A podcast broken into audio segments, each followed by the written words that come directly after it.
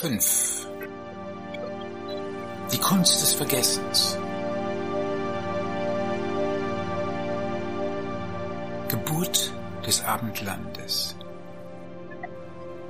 Dass die Wiege unserer abendländischen Kultur im antiken Griechenland liegt, ist ein Gemeinplatz, der so oft wiederholt worden ist, dass man sich schon nicht mehr bemüßigt fühlt, die Gründe dafür zu eruieren. Insofern könnte man von einer Behauptung sprechen, die gerade in dem Maße expandiert, in dem der historische Abstand zunimmt. Von der Entstehung der Demokratie, dem Alphabet und der geprägten Münze, der Entdeckung der Naturwissenschaften, der Philosophie bis hin zur Veränderung der Sprache selbst. Überall sieht man Brüche, die von der Sondergeschichte Europas künden. Unser europäisches Denken, so lautet der Satz, mit dem Bruno Snell seine Untersuchung Die Entdeckung des Geistes beginnt, hebt an bei den Griechen. Seitdem gilt es als die einzige Form des Denkens überhaupt. Ist dieser Totalitätsanspruch schon merkwürdig genug, zeigt sich die größte Sonderbarkeit an anderer Stelle. Dort nämlich, wo sich die Frage nach dem Warum stellen müsste. Warum hat ausgerechnet das antike Griechenland in relativ kurzer Zeit all diese Neuerungen hervorgebracht? Lange Zeit hat man sich damit zufrieden gegeben, den Ruhmestitel einzelnen Geistesheroen zuzuschreiben. In Anbetracht der Tatsache jedoch, dass sich die Veränderungen niedergeschlagen haben, lange bevor sie philosophisch geadelt wurden, ist diese Erklärung mehr als dürftig. Tatsächlich fallen die großen Veränderungen in jene Zeit, die man gemeinhin als dunkle Jahrhunderte bezeichnet und zwischen 1350 bis 850 vor Christus datiert. Irgendwann im achten Jahrhundert entsteht das Alphabet. Und die vormals mündlich überlieferten Sagen wie die Ilias oder die Odyssee werden kodifiziert. Zugleich beginnen die entstehenden Polleys Münzen zu emittieren, denen ein abstrakter Wert aufgedruckt ist. Mit dem Poeten und dem Söldner macht sich der Protagonist eines neuen Menschentyps bemerkbar, der es erstmals wagt, das eigene Selbst gegen alle Überlieferung zu stellen. Gleichwohl Liegt der Ursprung dieser Revolution der Denkart im Dunkeln? Sind es allein die Mythen, die uns darüber Aufklärung versprechen? Unsere Theorie läuft, wie absehbar, darauf hinaus, dass hier die Mechanik, genauer der Geist der Maschine die ausschlaggebende Rolle spielt. Warum aber ist dann die Erinnerung daran in Vergessenheit geraten? Die Griechen haben diese Ausblendung mit der Unterscheidung von mythischer und historischer Zeit selbst einen Ausdruck gegeben, Dabei ist das erwachende Selbstbewusstsein, mit dem die Griechen sich von der mythischen Vorzeit abgelöst haben, dabei gelten die Olympischen Spiele im Jahr 776 vor Christus als ein markantes Datum, weniger als Initiale, denn als Abschluss zu verstehen. Der Augenblick, da die Amnesie das Stadium der Lethe erreicht.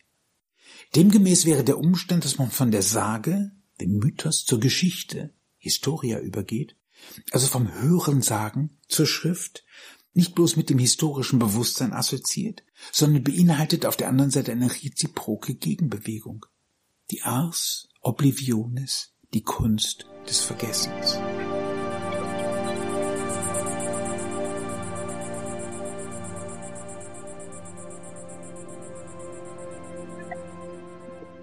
Auf dem Grunde der Kultur, genauer in ihrer Unterwelt, finden sich die Flüsse Lethe und Mnemosyne. Übermittelt Mnemosyne als Mutter der Musen der Nachwelt das eidetisch präzise Bild des Geschehens, steht ihr mit Lethe das Kind der Nacht, Nyx, gegenüber. Die Quelle der Lethe entspringt in der Kammer, wo Hypnos und Hades schlafen. Ein Bild, in dem sich die finale Gedächtnislöschung mit der temporären Umnachtung des Schlafs verbindet. Damit freilich steht Lethe nicht bloß für das tödliche Nicht, sondern bietet auch eine Form der Geborgenheit. Sie verleiht, was wir den gnädigen Schleier des Vergessens nennen, was Shakespeare dazu veranlasst, die gnädige, elegante und anmutige Lethe zu rühmen. Stellt man die beiden Flüsse als Fakultäten des Denkens zusammen, begreift man, dass Gedächtniskunst nicht möglich ist ohne die Kunst des Vergessens, ars oblivionis, dass Sein ohne Seinsvergessenheit nicht sein kann. Kultur nicht ohne das, was sie, um sich als Kultur zu begreifen, ausschließen muss.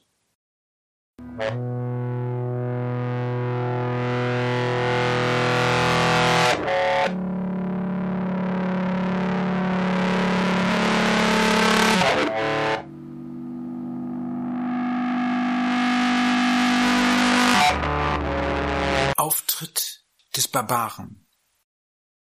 Der Barbar spricht nicht, er stammelt. Brr Barbaros. Wohingegen sich der Hellene im Besitz einer überlegenden Wahrheit weiß.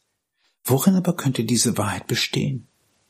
In einer Gottheit, die man mit einem Kran in eine schwebende Lage versetzt hat.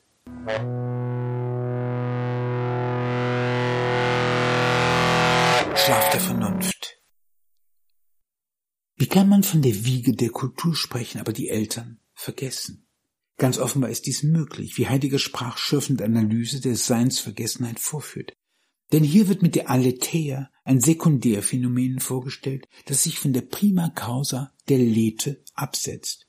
Nun hat diese Verneinung, wie die Gestalt des Barbaren lehrt, stets die Form einer aktiven Zurückdrängung, eine Fremdheit, die nicht zur Kenntnis genommen werden darf. Das ist der Preis der Maschine, die nichts mehr von ihrer Verfertigung weiß. Mit ihr geht die Geburt eines Unbewussten einher.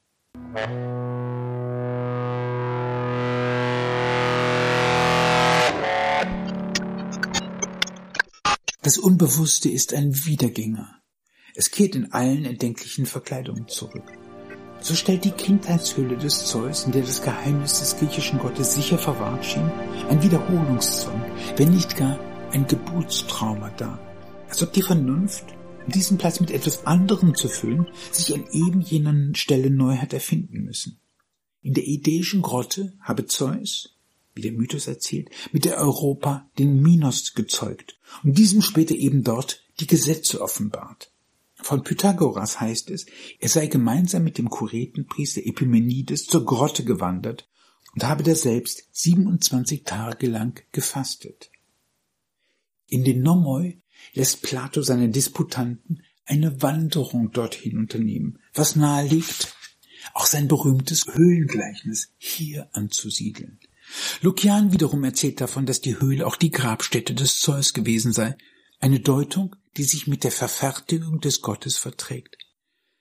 Im Sinne der verlorenen Form lässt sich die Geburtshöhle des Zeus als Leitmotiv jener kunstreichen Amnesie auffassen, an deren Ende das Wunder des Abendlands steht.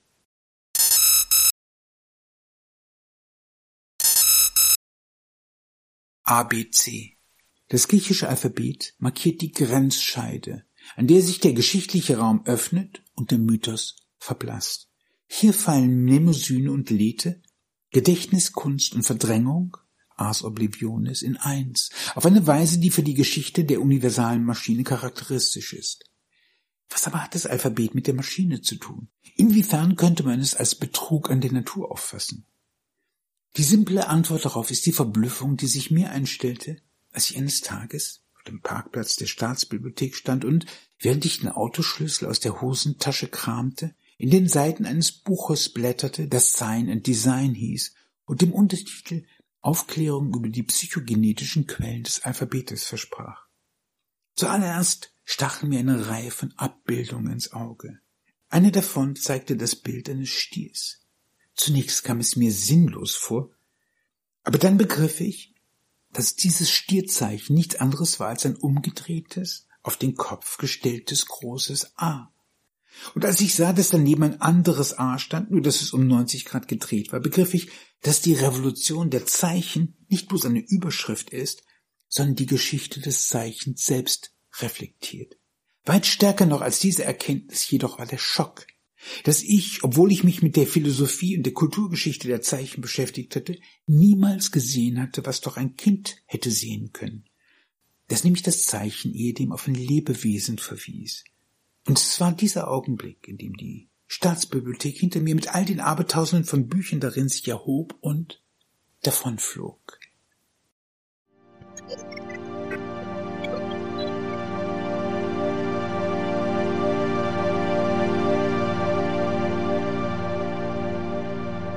Die Einsicht, dass das alphabetische Zeichen nicht nur das ist, was es notiert, sondern auch das, was es vergessen macht.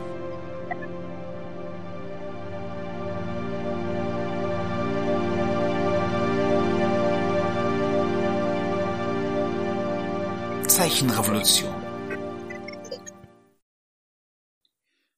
Wir begreifen die alphabetischen Lettern als phonetische Zeichen, als Repräsentanten einer Lautsprache. Retroaktiv betrachtet erscheinen sie als Vervollkommnung einer Entwicklung, die bereits in den ägyptischen Hieroglyphen angelegt ist. Denn schon hier wirken einzelne Zeichen bereits als Phonogramme. Insofern könnte man sie auf die Haltung versteifen. Nichts Neues unter der Sonne. Was das griechische Alphabet von seinen Vorläufern unterscheidet, dem phönizischen, aber auch dem hebräischen Alphabet, welches sich von diesem ableitet, ist der Umstand, dass erstmals die Vokale notiert werden. Damit wird der menschliche Lautapparat als Ganze abgebildet, was den Unklarheiten, die sich aus der unvollständigen Notation ableiten, wie Jahwe oder Jehova, einen Riegel vorschiebt. In der Frage des Vergessens ist der Vergleich der griechischen Lettern mit ihren phönizischen Vorfahren aus einem anderen Grunde erhellend. Denn anders als ihre griechischen Abkömmlinge besitzen die phönizischen Buchstaben nicht bloß einen Lautwert, sondern zudem einen Bildwert. Folglich kann man in ihrer Zeichengestalt das, was sie bezeichnen, wiedererkennen.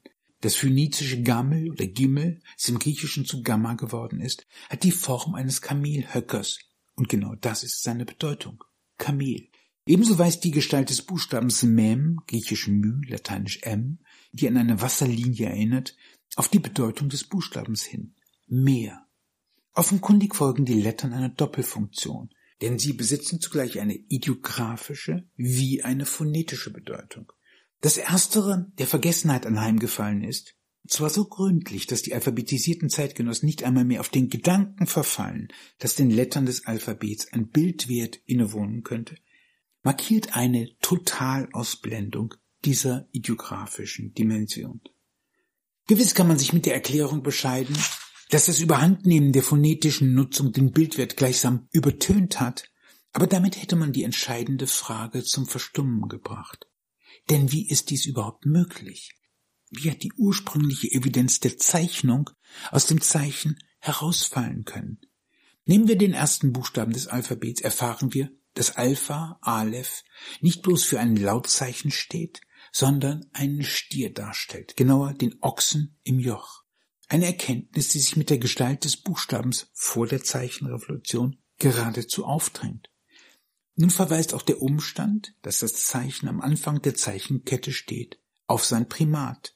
Denn im Stierzeichen, das auch als Phalluszeichen gilt, kommt die Ackerbaugesellschaft sozusagen auf ihren Begriff. Von einem solchen Zeichenverständnis geleitet, befinden wir uns in jenem Kosmos, den Zeus, wenn er die Gestalt eines Stiers annimmt, zwar bedient, als Zeus Metallon jedoch überwindet. Ist in der phönizischen Lesart der Stiergott noch gegenwärtig, konfrontiert uns das griechische Alphabet mit einem kosmischen Umsturz. Man kann darin einen Exodus nicht nur der Götter, sondern der Welt überhaupt sehen.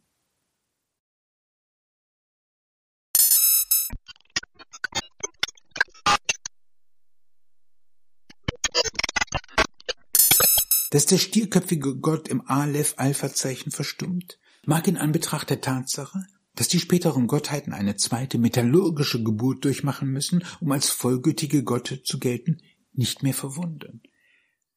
Dann aber stellt sich die Frage, wo ist der Deus ex machina, die metallurgische Gottheit im alphabetischen Zeichen geblieben? Bilderverbot. Ganz offenbar enthält auch das Alphabet ein, wenn auch unausgesprochenes, Bilderverbot. Insofern wäre eine Parallele zur hebräischen Überlieferung zu ziehen, wo die Bildzeichen im Tanz ums goldene Kalb Gegenstand einer religiösen Krise sind, auf die der jüdische Gott mit einem Bilderverbot reagiert. Ich bin der Herr, dein Gott, der ich dich aus Ägyptenland, aus der Knechtschaft geführt habe. Du sollst keine anderen Götter haben neben mir. Du sollst dir kein Bildnis noch irgendein Gleichnis machen, weder von dem, was oben im Himmel, noch von dem, was unten auf Erden, noch von dem, was im Wasser unter der Erde ist. Bete sie nicht an und diene ihnen nicht. Moses, Exodus 20, 1 bis 5. Dabei ist das hebräische Bildnis wörtlich mit Statue und Skulptur zu übersetzen, was den der mosaischen Überlieferung vorhandenen Zusammenhang zur Metallurgie weiter noch unterstreicht.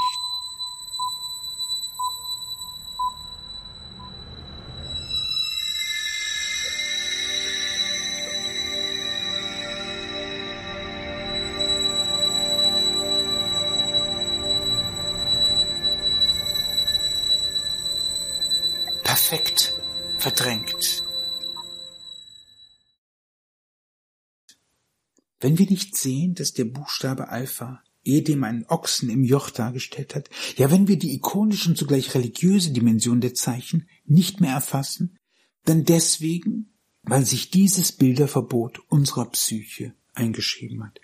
Dabei bedarf es nicht einmal mehr eines Verbots. Vollzieht sich der Verdrängungsakt gleichsam automatisch, so verlässlich, dass der Ikonoklasmus des Alphabets bis heute Bestand hat. Insofern mutet der Gedanke, dass den Zeichen des Alphabets eine ideografische Tiefenschicht innewohnt, wie eine Botschaft aus einer anderen Welt an. Stattdessen schreiben wir unseren Zeichen einen Ewigkeitswert zu. Und warum? Weil die Zeichenrevolution die Zeichen ihres Verweischarakters beraubt, sie aus dem Raum des Sterblichen herausgelöst hat. Subspecie Eternitatis.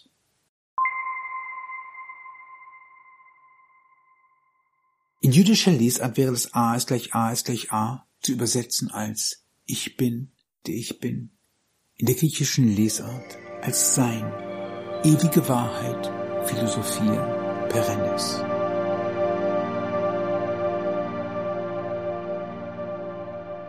Insofern sich das Alphabet des Stier Gottes und aller Naturgeister entledigt, könnte man es jenen Kunststücken zugesellen, bei denen ein Elefant in aller Öffentlichkeit zum Verschwinden gebracht wird wie Harry Houdini dies einst auf dem Times Square vorgeführt hat. Jedoch ist die alphabetische Eskamotage sehr viel radikaler. Denn insofern das Zeichensystem keinerlei Spur hinterlässt, nichts, was auf eine gewaltsame Beseitigung der Gottheit zurückschließen ließe, stehen wir einem perfekten Verbrechen gegenüber. Eine Form, die sich nur aus sich selber begründet. Reine Tautologie. Was aber ist das für eine kulturelle Einrichtung, die aus dem Nichts aufgetaucht, als Kult ohne Handlung firmiert, als heilige Schrift ohne Schrifttum, als Religio abscondita ohne Göttererscheinung?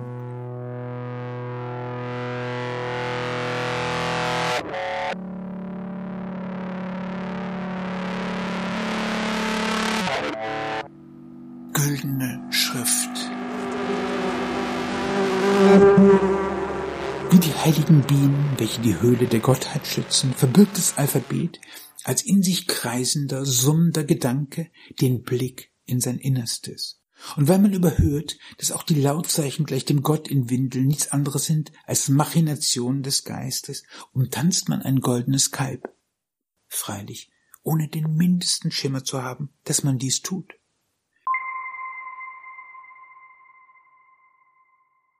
Das Alphabet eine perfekte Maschine. Warum? Weil es gelungen ist, jede natürliche Anhaftung abzustreifen. Abwehrzauber.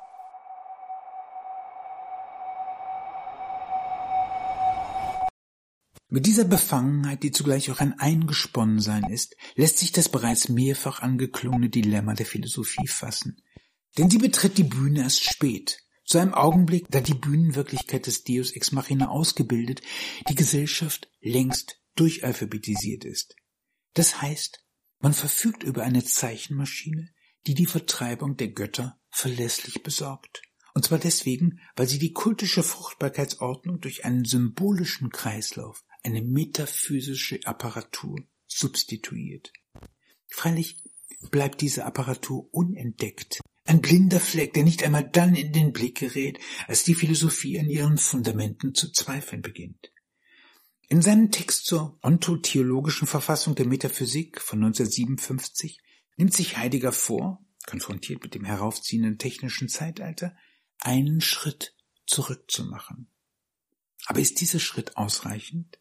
Für Heidegger heißt der Schritt zurück, dass man aus der Metaphysik hinaustritt und sich der Frage stellt, wie es kommt, dass sie einerseits vom Sein des Seienden handelt, zugleich aber von der Gottesgestalt, die dieses Sein ins Werk gesetzt hat. Die Metaphysik, so Heidegger, ist Ontotheologie.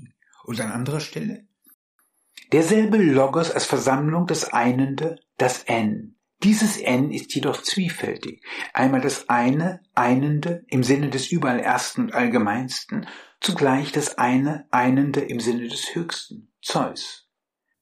Nur dass das Höchste nicht mehr die Gestalt eines Gottes, sondern die jene Maschine besitzt, die eine solche Theoplastik in die Welt gesetzt hat.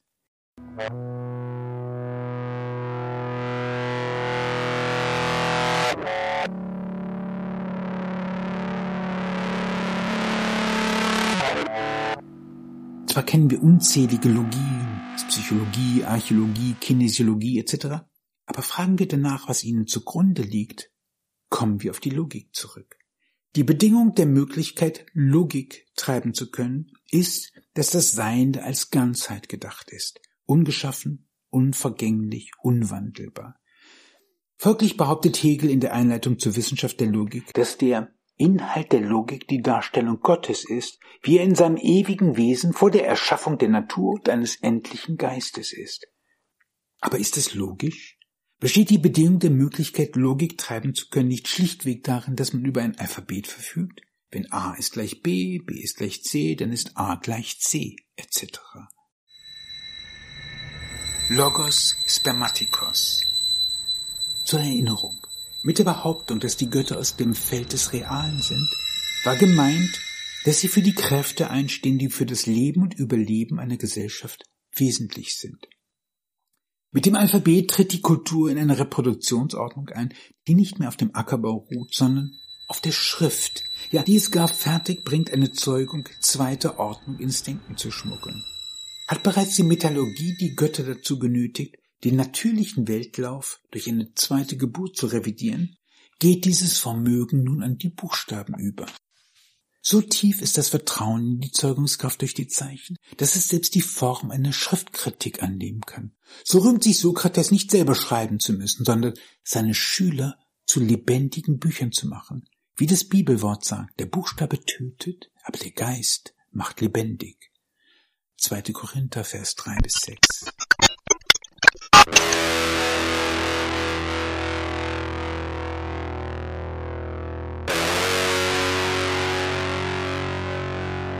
A ist gleich A.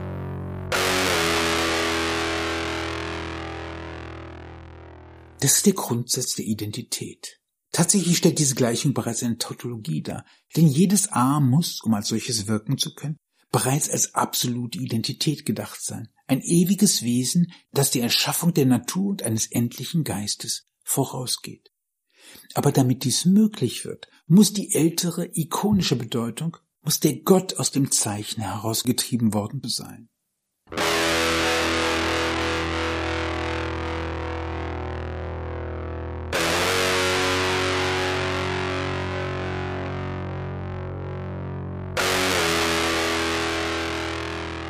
Der Preis der Identität, also dafür A ist gleich A skandieren zu können, dass A nicht gleich dem umgedrehten A, dem Ochsen im Joch ist. warum Ähnlichkeiten mit lebenden Personen rein zufällig sind. Damit sich das Zeichen in den Kreislauf der Lettern einreihen kann, muss eine ikonische Bedeutung ausgelöscht worden sein. Das Zeichen darf auf nichts Wirkliches mehr verweisen, weder auf den Stier noch auf das Haus, ist gleich Bet, noch auf die Gammagamie, die Vereinigung von Mann und Frau. Dieser ikonoklastischen Logik gemäß ist jedes alphabetische Zeichen strukturell weltfremd, durch eine abweisende Schutzschicht vor jeder Vermischung mit der Außenwelt geschützt. Um sich diese radikale Entweltlichung der Zeichen vor Augen zu führen, muss man sich nur die Andersartigkeit der chinesischen Schrift ins Gedächtnis rufen, deren Zeichen, teilweise zumindest, noch immer einer semantischen weltverweisenden Funktion folgen, etwa das Zeichen für Hund. Sind die alphabetischen Typen isomorph, das heißt, verschlägt es nicht viel, wenn man sich ein X für ein U vormacht, rangiert das Zeichen des Hundes demgegenüber auf einer Stufe, die so niedrig ist, dass seine Beifügung, wie Hundesohn, die betreffende Person deutlich herabwürdigt. Insofern drücken die chinesischen Zeichen immer auch die soziale Wertschätzung oder Verachtung der betreffenden Objekte aus. Ja, sie lassen sich in ihrer Gesamtheit als ein sozialer Wertekanon auffassen. Was aber präjudizieren die alphabetischen Zeichen? Schall und sonst nichts.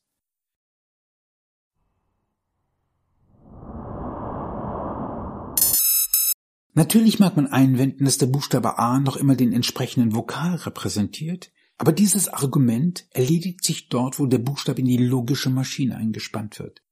Denn damit ich behaupten kann, dass A ist gleich B ist, müssen A, B und C, wie auch alle anderen alphabetischen Buchstaben, als letztlich arbiträr gedacht werden. Wenn A alles bedeuten kann, ist jeder Buchstabe ein Joker, der für alles und nichts einstehen kann.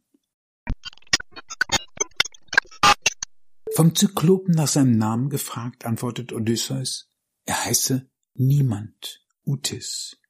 Und diese List führt den geblendeten, vor Schmerz schreienden Zyklopen zu der Behauptung, niemand habe ihn geblendet, niemand habe versucht, ihn zu töten. Tatsächlich ist jede Letter des Alphabets für sich genommen eine solche Ausstreichung, ein Niemand, der erst im Ensemble der Buchstaben im Kontext seine Bedeutung annimmt. Sehe ich das Zeichen A vor mir, ordne ich es automatisch, der Grammatik Techne folgend, in den Typenkreislauf des Alphabets ein.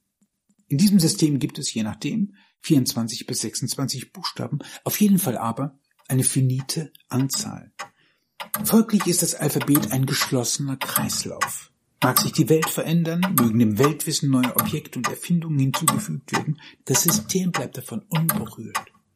Insofern wiederholt sich die Doppelfunktion von Identität und Weltabschließung, die wir auf der Ebene des Buchstabens haben beobachten können, auch auf der Ebene des Schriftsystems.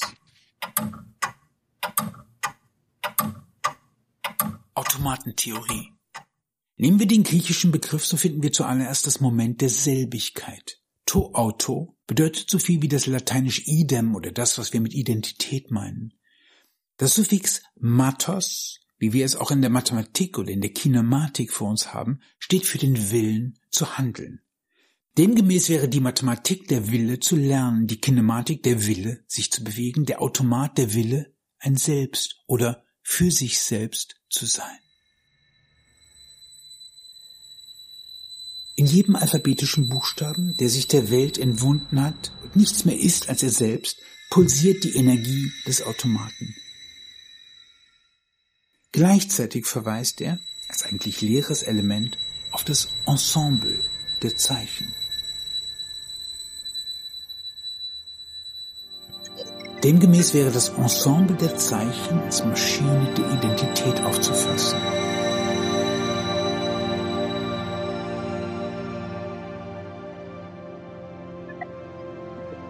Eric Voegelin, der Politikwissenschaftler, dem sich mit Order and History eine Universalgeschichte des politischen Denkens verdankt, hat eine politische Idee folgendermaßen spezifiziert.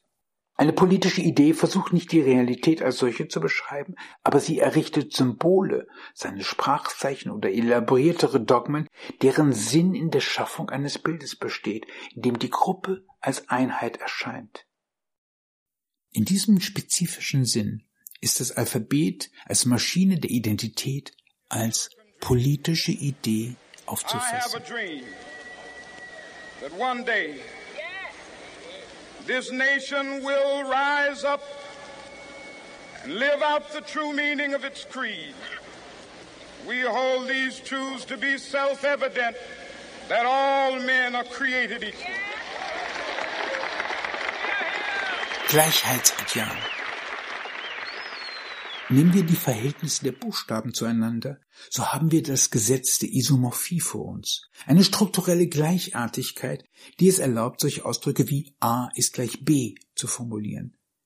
Wenn aber die Buchstaben gleichgeartet sind, beginnt man in ein solch abstraktes Vergleichssystem eingesponnen, auf neue Weise über die Weltverhältnisse nachzudenken. Von daher ist es alles andere als zufällig, dass Platon vor allem über Abstrakta wie Gleichheit oder das Größer und Kleiner sein referiert. Ja, dass die Philosophie sich stets an den Zeichen des Alphabetes ein Beispiel nimmt.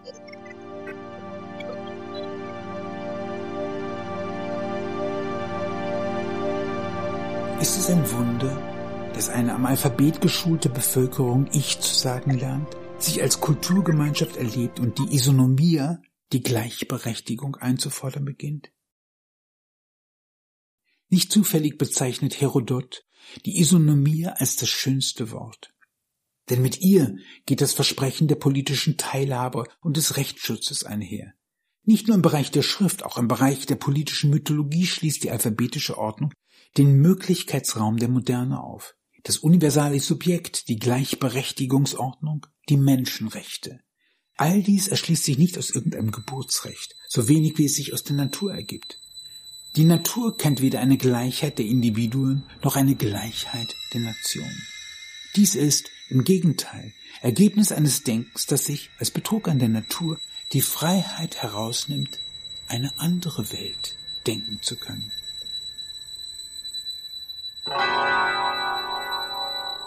You.